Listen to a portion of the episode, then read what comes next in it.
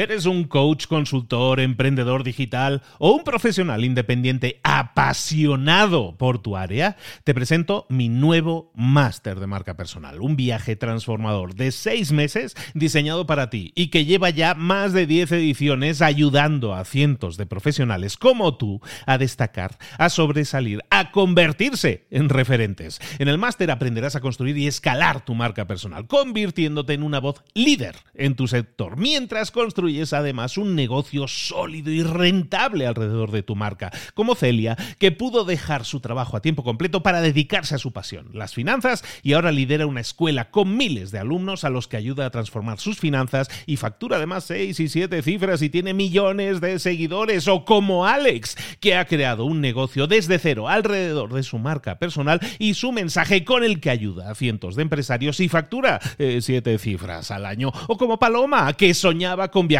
por el mundo y que ahora vive como nómada digital con cientos de miles de seguidores y más de 17.000 alumnos. Gracias al máster, su sueño pasó de ser una idea a una realidad rentable y reconocida. Este es el momento de que tú también dejes tu huella, de influir y de vivir por fin de tu pasión. Visita librosparaemprendedores.net barra marca y descubre muchas más historias de éxito de gente que confió en nuestro método. En junio comenzamos además la nueva generación y añadimos más novedades, más servicios y más soporte que nunca. Únete a la élite de profesionales que ya están cambiando sus vidas. ¿Estás listo? ¿Estás lista para desarrollar tu marca personal y ser nuestra próxima historia de éxito? Pues visita librosparaemprendedores.net barra marca y comencemos. Hoy te quiero explicar cómo dejar de procrastinar, que es probablemente una de esas palabras de moda que mucha gente no sabe lo que es. Si tú no sabes lo que es procrastinar, te lo explico ahora mismo. Bueno, te lo explico dentro de un rato, te lo explico después. Eso es procrastinar. Comenzamos.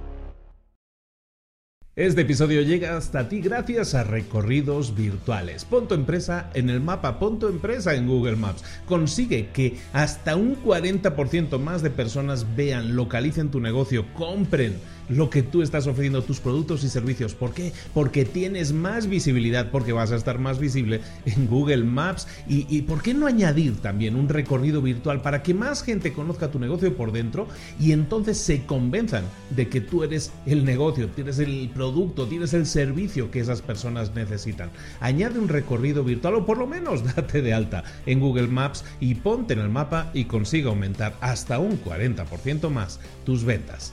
Visita librosparaemprendedores.net barra mapa, librosparaemprendedores.net barra mapa para más información. Muy buenas a todos, soy Luis Ramos de Libros para Emprendedores y aquí estamos de nuevo como todas las semanas trayéndote tácticas, estrategias que te puedan servir para mejorar en tu vida personal y profesional. Hoy vamos a hablar de procrastinar, que es el probablemente ese gran tema del que se habla tanto la procrastinación. Es una palabra complicada de decir, me va a costar decirla seguramente durante todo este contenido. Procrastinar qué es? Bueno, básicamente piensa en esa cosa, en ese en ese en esa acción que tienes que hacer y que no has hecho, esa acción que es importante que hagas, pero que no la has hecho. Empieza a pensar en esa acción y piensa por qué no la has hecho. Seguramente te estás poniendo cualquier tipo de excusa o que no te apetece. Bueno, eso es procrastinar. Saber que tienes que hacer algo, pero que no lo haces, lo dejas para después. Procrastinar es dejarlo para después, para más tarde. Sé que lo tendría que hacer, pero lo haré más adelante. ¿Y por qué lo hacemos? ¿Por qué procrastinamos? Pues básicamente porque tenemos opciones. Entonces, si tú tienes la opción de hacer algo que es importante, pero que a lo mejor es aburrido. Y por otro lado tienes la opción de hacer algo que es a lo mejor más divertido, más entretenido, pues entonces vas a escoger lo que es más divertido, lo que te entretiene más y lo importante lo procrastinas, lo dejas para más tarde. Y eso es un problema porque hay gente que le genera sentimientos de culpabilidad, eh, depresión incluso porque saben que no están haciendo las cosas y como que se castigan a sí mismos porque precisamente no están llegando a donde podrían llegar porque no están haciendo las cosas que deberían estar haciendo. Entonces, eso es un tema complicado porque te golpea psicológicamente. Y, si sabes que tienes que ir al dentista, pero no vas, si sabes que tienes que ir al gimnasio, pero no vas, si sabes que tienes que leer el libro, pero no lo lees, si sabes que tienes que hacer el informe, pero no lo haces, si sabes que tienes que preparar el examen, pero no lo haces, todo eso hace que te sientas culpable porque no estás alcanzando, como decíamos, las metas o los resultados que podrías estar alcanzando. Y lo primero que tengo que decirte es que eso le pasa a todo el mundo. Es una enfermedad, si lo queremos ver así, es una enfermedad que le pasa a todo el mundo. No tienes que sentirte culpable por eso, porque nos pasa a todos. Lo que pretendo darte hoy son 10 consejos que creo que te pueden ayudar a vencer esa procrastinación, que creo que te pueden ayudar a escoger las tareas más importantes y vamos a dejar las tareas más divertidas, que también está bien hacer tareas divertidas, ¿eh? pero vamos a dejar las tareas divertidas para después y vamos a centrarnos en lo más importante, porque eso es lo que nos va a permitir tener más resultados. 10 consejos entonces para vencer la procrastinación. Comenzamos. El primer consejo es que empieces por donde sea, como sea. Es muy lógico lo que te estoy diciendo, es de lógica, sí, sí, lo sé, pero una cosa es que las cosas sean de lógica, muchas de las cosas que te voy a decir son de lógica, pero no las hacemos, entonces vamos a intentar repetir un poco más ese, ese tema de las cosas lógicas. El tema de empieza por donde sea y como sea es importantísimo. En psicología hay una cosa que se llama el efecto Sigarnik, el, el efecto Sigarnik, me, veo, me veo ahora muy culto, ¿no? Bueno, el efecto Sigarnik básicamente es un efecto que te dice que es que tú te acuerdas más o memorizas más o tienes más presente las cosas que ya iniciaste que las cosas que no has iniciado. Entonces, en ese sentido, si tú inicias una tarea, como sea y donde sea, como te estaba diciendo, si tú inicias una tarea, ya la vas a tener en la mente, vas a tener que de alguna manera cerrar esa puerta, cerrar ese ciclo, cerrar esa carpeta, como le quieras llamar.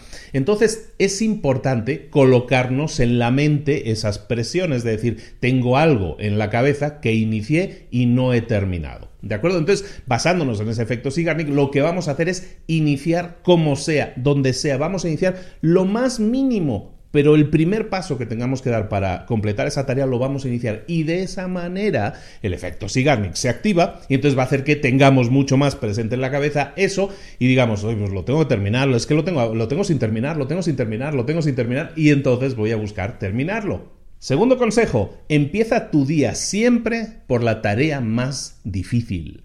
Si tú tienes un montón de tareas y eso pasa normalmente, es que tengo tantas cosas por hacer, mira la lista de tareas que tengo que hacer. Bueno, si tienes tantas tareas por hacer, en vez de empezar por la más fácil empieza por la más difícil. En algunos libros le llaman tus rocas, ¿no? Bueno, pues empieza por tu roca, empieza por tu tarea más difícil, como le quieras llamar. Pero empieza escogiendo esa tarea más difícil. ¿Por qué? Porque si te pones a trabajar con la difícil, la difícil normalmente es la que siempre procrastinamos, la que siempre dejamos para después. Siempre nos ponemos con las cosas más fáciles, más disfrutables, que podemos terminar antes, y dejamos las difíciles, bueno, ya eso ya lo haré después, porque, uy, es que eso es tan complicado, y lo dejamos para después. Entonces, siempre enfócate en que la primera tarea del día que hagas sea la roca, la más difícil, la más dura. Y de esa manera, pues oye, lo demás es cuesta abajo, como aquel que dice, ¿no? O sea, si ya subiste la montaña, si ya subiste el Everest a la, el Everest a la primera hora, a primera hora de la mañana, pues entonces el resto es, es cuesta abajo, ¿de acuerdo? Entonces empieza siempre cada día con la tarea más difícil, ese es el consejo número dos.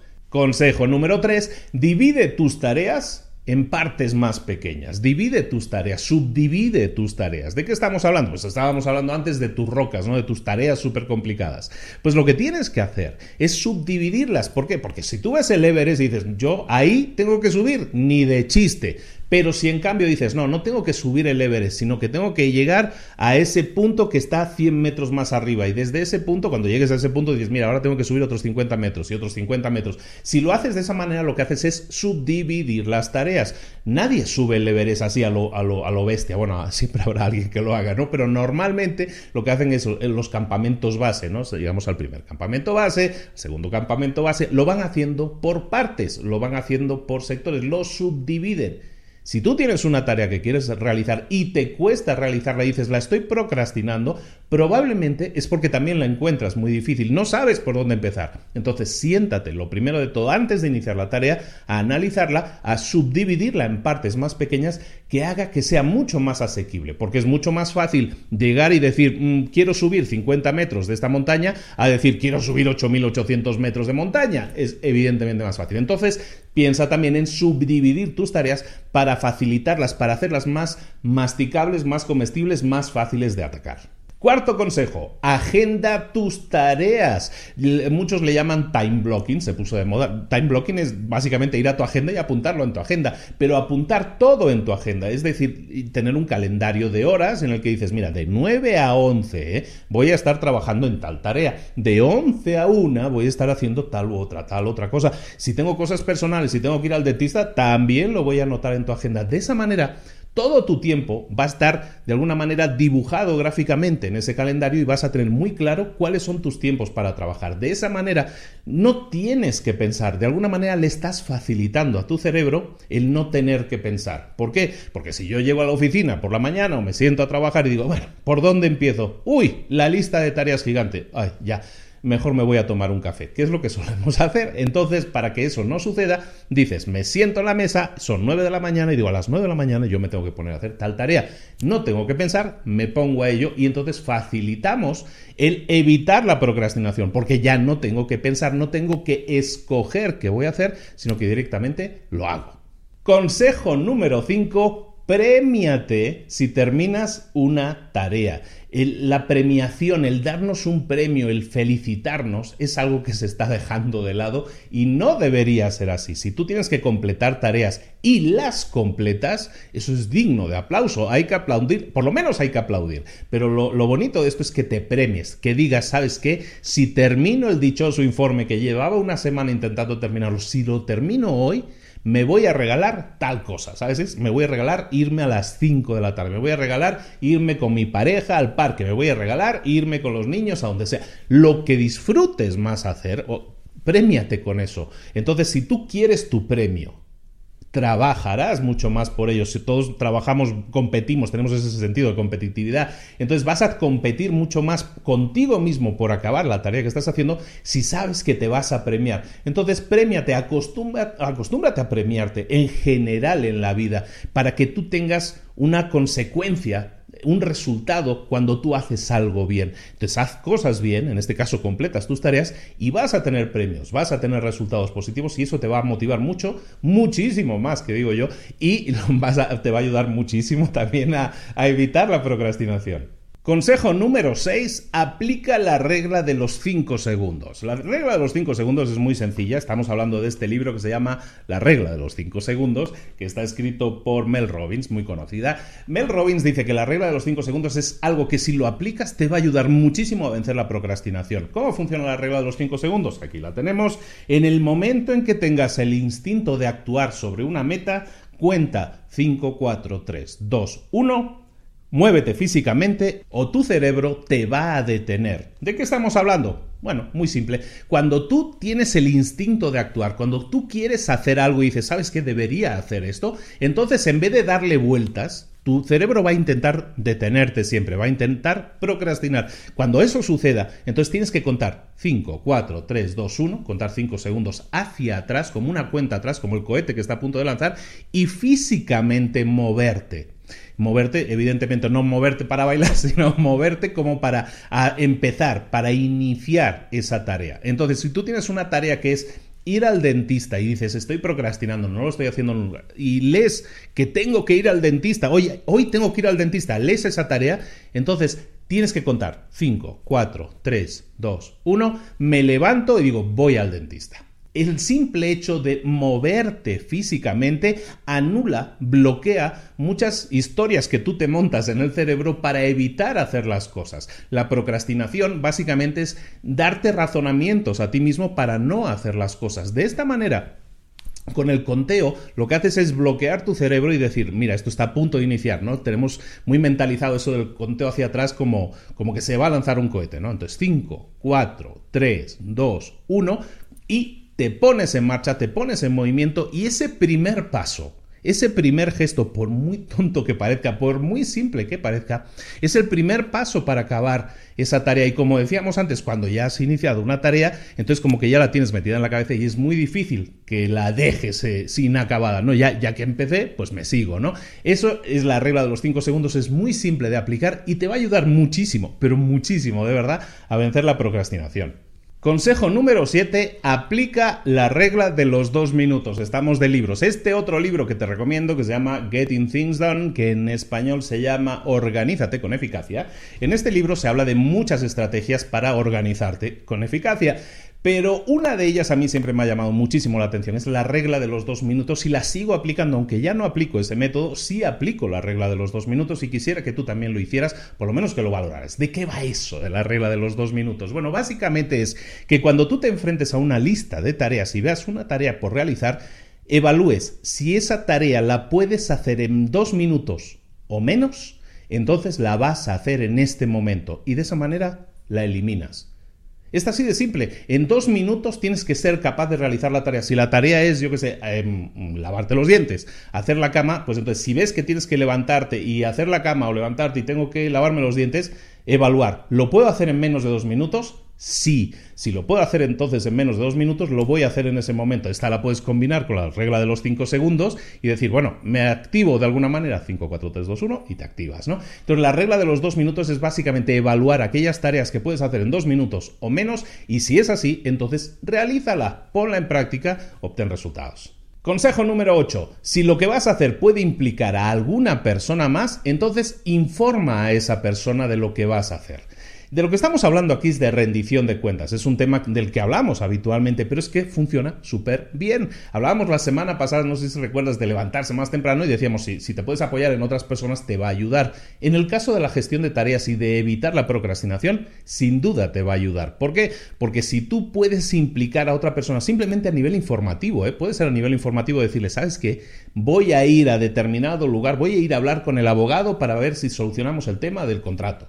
Bueno, pues ese hecho de decírselo a otra persona automáticamente te crea una presión adicional. Estás diciéndote a ti mismo, tengo que hacerlo, pero también le estás diciendo a otra persona, tengo que hacerlo. Entonces, normalmente funcionamos mejor bajo presión y el hecho de decirle a otra persona, hey, tengo que hacer esto, tengo que ir al abogado, entonces va a hacer que, oye, le he dicho a Paco que iba a ir al abogado, no puedo fallar. Como que te pones una presión adicional a ti mismo, lo que se llama una rendición de cuentas. Entonces, cuando tienes que rendir cuentas ante otra persona, te vas a presionar mucho más para hacer esas tareas. Por lo tanto, si hay una tarea que te cuesta especialmente, esa tarea que estás procrastinando continuamente, mira a ver si puedes apoyarte en otra persona simplemente informándole, diciéndole, evidentemente si esa persona está implicada mejor en ese asunto porque le va a importar, entonces dile a esa persona, oye, tengo que hacer esto, lo voy a hacer, voy a ir al abogado, lo que sea, eso te va a ayudar a completar esa tarea que estabas procrastinando y que llevabas procrastinando durante muchísimo tiempo. Consejo número 9, no te castigues. Tendemos a castigarnos, tendemos a culparnos, tendemos a, hundirnos, a echarnos tierra encima normalmente cuando no conseguimos algo que teníamos que haber hecho. Deja de castigarte. Lo único que vas a hacer cuando te castigas, cuando te hablas y te dices, mira, debías haberlo hecho y no lo hiciste, ¿cómo eres? ¿Cómo eres? ¿O cómo soy? ¿No? Ese tipo de comentarios, lo único que hacen es echar tierra sobre ti mismo, lo único que hacen es hacerte sentir culpable. Entonces, si te sientes culpable, mucho menos vas a tener energía. eso no ayuda, eso no me empuja a conseguir hacer más, cosas. El sentirme culpable no es un sentimiento positivo, es un sentimiento negativo, es un sentimiento autodestructivo. En vez de eso, Seamos amables, un poco más amables con nosotros mismos y no nos tratemos tan mal. Está bien, no completé los 5 kilómetros que tenía que correr, pero bueno, completé cuatro y medio. Vamos a ver si mañana puedo completar esos 5 kilómetros. Esa es una actitud mucho más positiva. Evidentemente que lo es. Pero si te castigas y te, lo único que consigues es sentirte culpable, te garantizo que al día siguiente tampoco lo vas a seguir haciendo porque te vas, vas a, vas a procrastinar, porque dices, bueno, mejor lo procrastino porque no me quiero seguir sintiendo culpable y lo que haces es evitar hacer las tareas. Por lo tanto, deja de castigarte para no sentirte culpable y eh, anímate. Anímate a hacer las cosas, siéntete un poco más positivo y apláudete un poco más, que eso muchas veces nos falta. Décimo consejo, define tu por qué. Dice Simon Sinek en su libro Start with Why, empieza por el porqué, que tienes que tener un porqué que te empuje a hacer las cosas, una meta. Entonces visualiza esa meta que quieres alcanzar. Esto a mucha gente dice, no, visualizar ese, ese rollo no es para mí. Lo entiendo, está bien, lo entiendo. No te pongas en rollo visualizar, pero empieza a pensar en las cosas que podrías conseguir si alcanzas esa meta. Ese es tu porqué.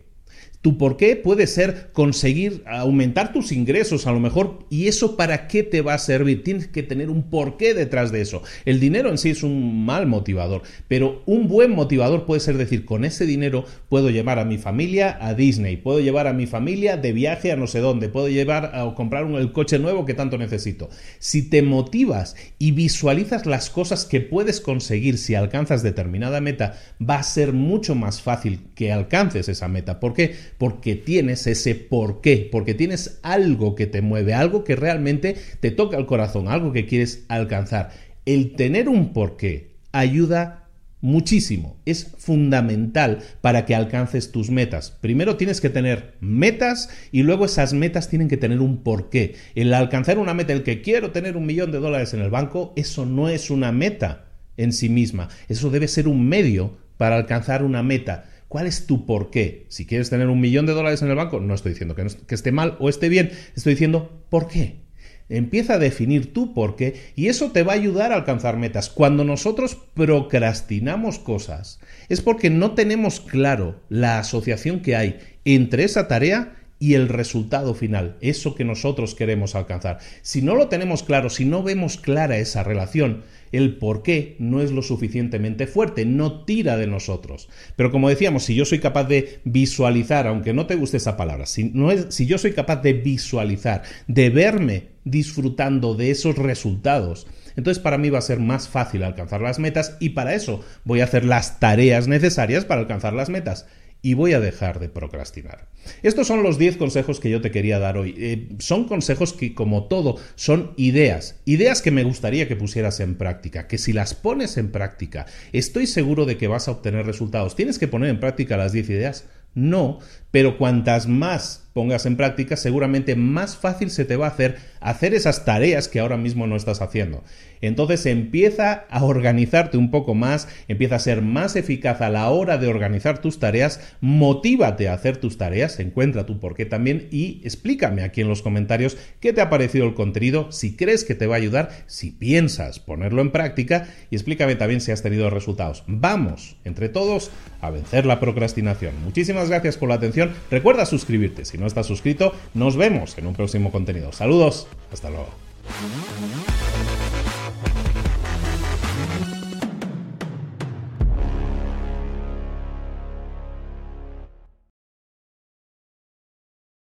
¿Eres un coach, consultor, emprendedor digital o un profesional independiente apasionado por tu área? Te presento mi nuevo máster de marca personal, un viaje transformador de seis meses diseñado para ti y que lleva ya más de 10 ediciones ayudando a cientos de profesionales como tú a destacar, a sobresalir, a convertirse en referentes. En el máster aprenderás a construir y escalar tu marca personal, convirtiéndote en una voz líder en tu sector, mientras construyes construyes además un negocio sólido y rentable alrededor de tu marca, como Celia, que pudo dejar su trabajo a tiempo completo para dedicarse a su pasión, las finanzas, y ahora lidera una escuela con miles de alumnos a los que ayuda a transformar sus finanzas y factura además seis y siete cifras y tiene millones de seguidores, o como Alex, que ha creado un negocio desde cero alrededor de su marca personal y su mensaje con el que ayuda a cientos de empresarios y factura eh, siete cifras al año, o como Paloma, que soñaba con viajar por el mundo y que ahora vive como nómada digital con cientos de miles de seguidores y más de 17.000 alumnos. Gracias al máster, su sueño pasó de ser una idea a una realidad rentable y reconocida. Este es el momento de que tú también dejes tu huella, de influir y de vivir por fin de tu pasión. Visita librosparaemprendedores.net barra marca y descubre muchas más historias de éxito de gente que confió en nuestro método. En junio comenzamos además la nueva generación y añadimos más novedades, más servicios y más soporte que nunca. Únete a la élite de profesionales que ya están cambiando sus vidas. ¿Estás listo? ¿Estás lista para desarrollar tu marca personal y ser nuestra próxima historia de éxito? Pues visita librosparaemprendedores.net barra marca y comencemos.